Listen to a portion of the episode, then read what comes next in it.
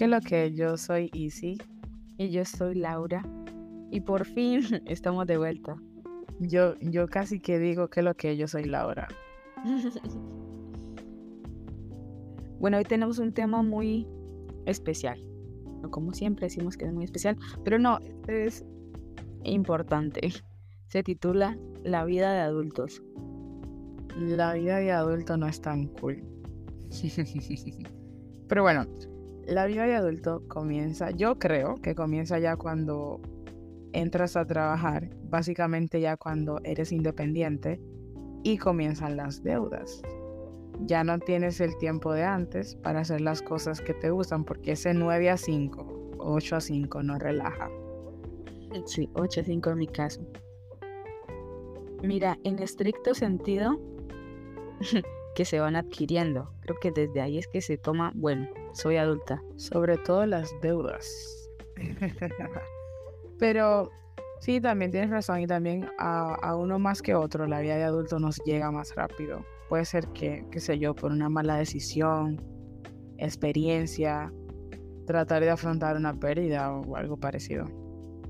No, yo creo que no tiene nada que ver con edad. Pero yo solamente lo pensaba por independencia. Por ejemplo, e, es, muy cierto, es muy cierto eso de la, de la independencia. Por ejemplo, cuando yo tenía que 11, 12, no, así 11, 10 por ahí, me tenía un horario para todo.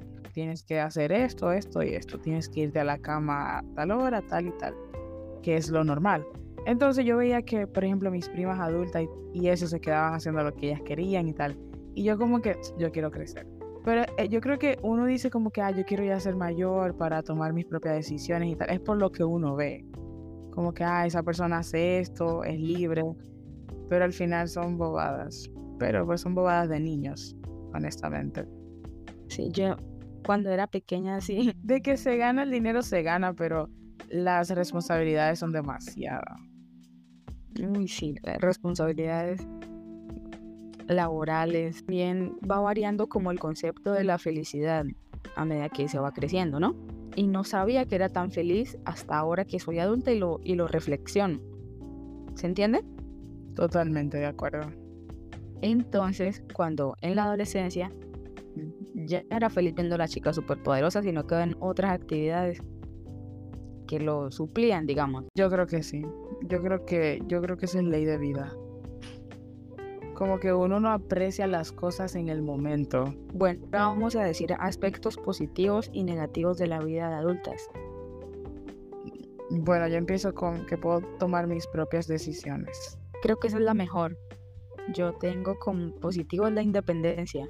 Y esa reúne la que estás diciendo, de que trabajar. No mentira, es bueno, pero que sea una obligación.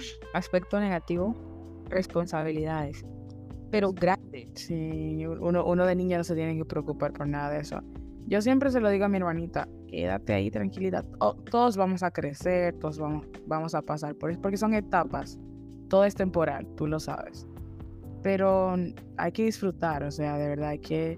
Eh, a mí en los últimos años la vida me ha enseñado que uno tiene que disfrutar todo, hasta las cosas malas que te pasen, apreciarla, disfrutar todo, porque de verdad que la vida va tan rápido que uno, uno, unos años uno se queda como que, conchole, ¿por qué no aprecié esto? Porque si sí, me explico.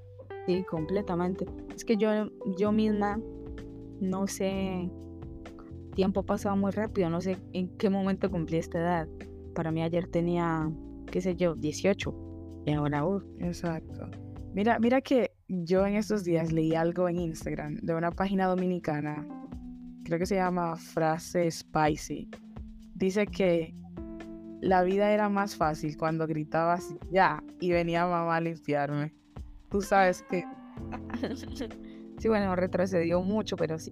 Eh, yo creo que también tienes mucha razón en decirle a tu hermanita como que, que queme las etapas porque hay que quemarlas en el orden que son. Es decir, adaptarse a la adultez sin necesidad me parece perjudicial por lo menos.